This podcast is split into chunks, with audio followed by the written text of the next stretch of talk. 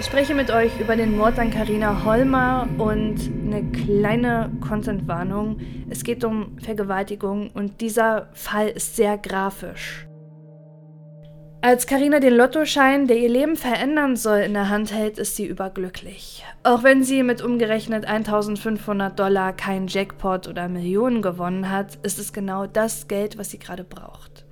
Endlich kann sie sich nämlich den Flug in die USA leisten, ihr größter Traum, der schon bald zum Albtraum wird. Karina Holmer wächst in einer ländlichen Idylle des kleinen schwedischen Ortes Hillinggardet auf, aber schon als Teenagerin träumt sie davon, die Welt zu bereisen und das kleine Örtchen hinter sich zu lassen.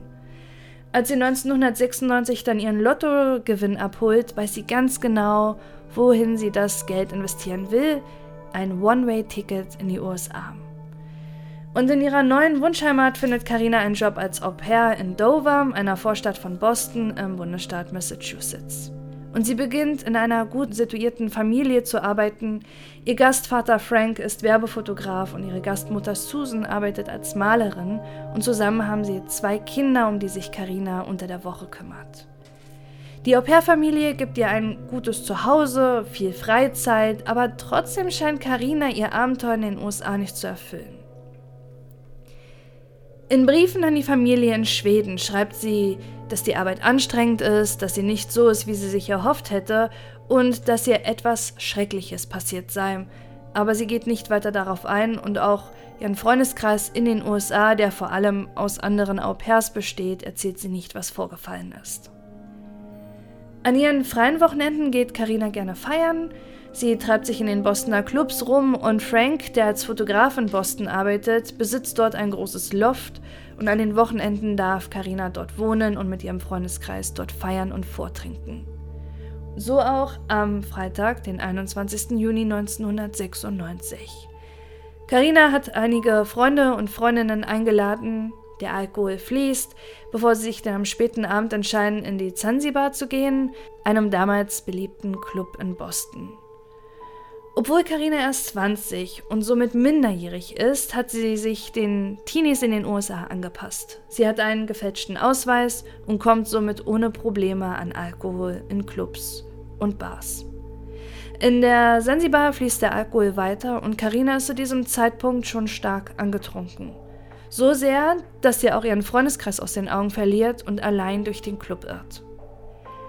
Aber die junge Schwedin ist einige Stunden dort, sie tanzt, sie wird mehrfach von unterschiedlichen Leuten gesehen und gegen 3 Uhr muss dann ein Türsteher zu einem Notfall in die Damentoilette. Eine Frau ist dort zusammengebrochen. Es ist Karina.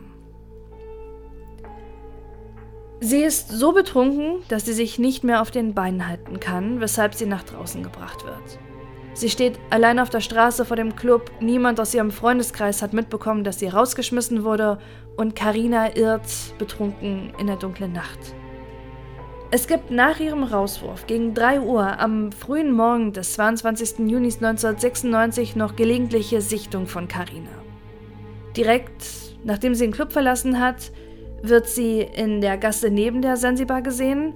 Sie scheint immer noch in Feierlaune zu sein und tanzt mit einem Wohnungslosen. Ein weiterer Zeuge sagt, dass er Karina mit einem Mann gesehen habe, den er kennt. Herb, der in den Partykreisen Bostons bekannt ist, der sich und seinen Hund oft in Superman-Outfits kleidet, um Frauen kennenzulernen. Ein weiteres Au-pair, das mit Karina befreundet ist, sagt, dass die 20-Jährige zu einem Fremden zur After-Hour gegangen ist. Andere Menschen sagen später gegenüber der Polizei, dass Karina in das Auto von einer Gruppe von Männern gestiegen ist. Ob sie freiwillig das tat oder gezwungen wurde, konnte allerdings nicht sicher festgestellt werden. Was sich in Karinas letzten Lebensstunden ereignet hat und mit wem sie unterwegs war, ist bis heute ein Rätsel. Nur eines ist gewiss. Karina wurde ermordet und das auf grausamste Weise.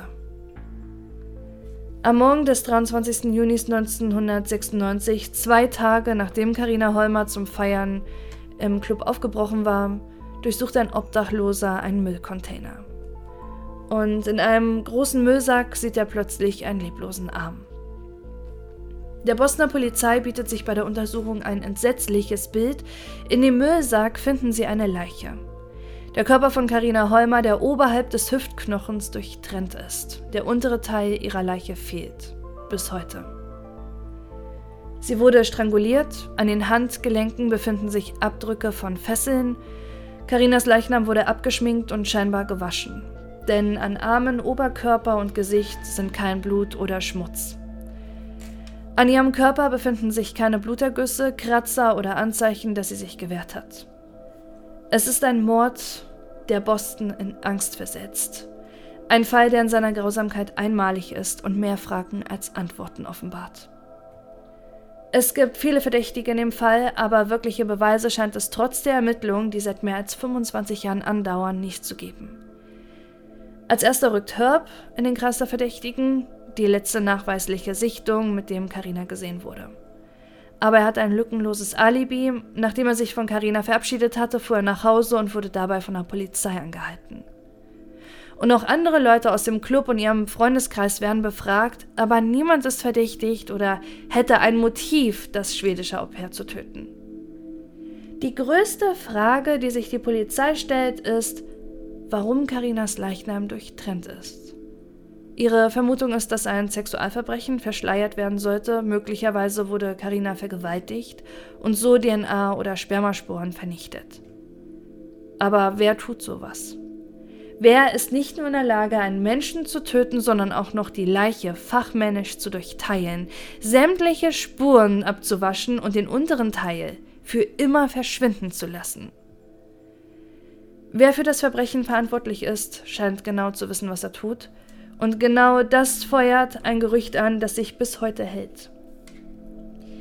Karinas Umfeld sagt aus, dass sie vor ihrem Mord eine Affäre mit einem Polizisten gehabt haben soll. Offiziell bestätigt ist das nicht. Aber es schürt viele Spekulationen. Ist der entsetzliche Mord von einem Polizisten begangen worden? Wird er von der Bostoner Polizei vielleicht geschützt? Schließlich wüsste er, wie man Spuren vernichtet, und trotz des grausamen Verbrechens hat der Fall wenig öffentliche Aufmerksamkeit erfahren, weil die Polizei wenige Details zum Mord bekannt gegeben hat. Eine andere Theorie, warum Karinas Unterkörper abgetrennt wurde und verschwinden musste, ist die Möglichkeit, dass das Au pair schwanger war. Als möglicher Verdächtiger rückt Frank, der Vater von Karinas Au-pair-Familie und ihr Arbeitgeber, in den Mittelpunkt, der auch kurzzeitig bei der Polizei als Verdächtiger gilt. Gab es einen Hintergedanken, weshalb Karina an den Wochenenden in seinem Bostoner Fotostudio bleiben durfte? Haben sie sich dort heimlich getroffen? wurde Karina schwanger und er wollte seine Affäre mit dem Au-pair mit ihrem Mord verschleiern. Meinte Karina die ungewollte Schwangerschaft oder gar eine Vergewaltigung, als sie ihrer Familie in Schweden schrieb, dass ihr etwas Schreckliches zugestoßen sei. Andere Au-pairs, die bei der Familie gearbeitet haben, beschreiben ihn als unheimlich und seltsam und sowohl Frank als auch seine Frau Susan haben kein Alibi für die Mordnacht. Außerdem wird am Morgen, an dem Karinas Leiche gefunden wird, auch bei ihrer Au-pair-Familie im Bostoner Vorort Dover der Notruf verständigt. Eine Mülltonne auf ihrem Grundstück hat Feuer gefangen. Die Untersuchung der Asche auf menschliche Überreste ergibt keine Übereinstimmung und Beweise gegen ihre Au-pair-Familie gibt es nicht. Doch es gibt noch etwas Seltsames im Mordfall Karina Holmer die Parallelen zu Amerikas bekanntesten und erschreckendsten Cold Case. Die Black Dahlia, Elizabeth Short, deren zerteilte Leiche 1947 in Los Angeles gefunden wurde und deren mysteriöser Fall weitaus mehr öffentliches Interesse bekommen hat als der Tod von Carina. Beide Leichen wurden auf ähnliche Weise zerteilt von jemandem, der mit der menschlichen Anatomie vertraut ist. Beide Leichen wurden nach dem Mord gewaschen und weisen Fesselspuren an den Handgelenken auf. Zu Elizabeth Short habe ich übrigens auch schon mal einen Beitrag gemacht. Und auch die Vita der beiden jungen Frauen scheint einige Übereinstimmungen zu haben. Elizabeth Short ist in Boston aufgewachsen, der Stadt, in der Carina 49 Jahre später ermordet wurde. Doch für die Suche nach dem großen Abenteuer verlässt Elizabeth die Stadt und zieht nach Los Angeles, um ihren großen Traum näher zu kommen, denn sie will Schauspielerin werden. Traurige Berühmtheit erlangt sie allerdings erst nach ihrem Tod.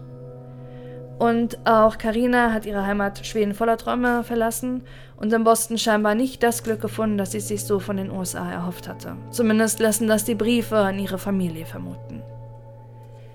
Dass Karina Holmer und Elizabeth Short von demselben Mörder getötet wurden, schließt die Polizei aus. Schließlich liegen 49 Jahre zwischen den beiden Taten. Und es gibt auch deutliche Unterschiede, die eher darauf hindeuten, dass es sich um einen Nachahmer handelt. Die Zerteilung des schwedischen Au-pairs scheint zweckmäßig zu sein, entweder um eine mögliche Schwangerschaft oder um DNA-Spuren einer Vergewaltigung verschwinden zu lassen. Karinas Körper wurde außerdem in einen Müllcontainer entsorgt. Elizabeth Shorts Leiche hingegen regelrecht zur Schau gestellt. Ihr nackter, zerteilter Körper wurde in einem Wohngebiet in Hollywood gefunden und zusätzlich noch verstümmelt. Eine ihrer Brüste wurde entfernt und nie gefunden, und ihr Mörder hat ihr die Mundwinkel eingeschnitten, was einem unheimlichen Lächeln gleicht. Und auch wenn die Polizei der Verbindung zur Black Dahlia nicht nachgeht, thematisieren vor allem die Medien immer wieder die Parallelen zwischen Carina und Elizabeth.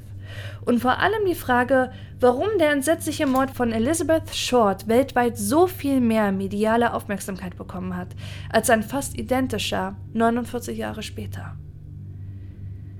Als sich letztes Jahr der Mord an Karina Holmer zum 25. Mal jährt, bitten Polizei und Staatsanwaltschaft erneut um Hinweise.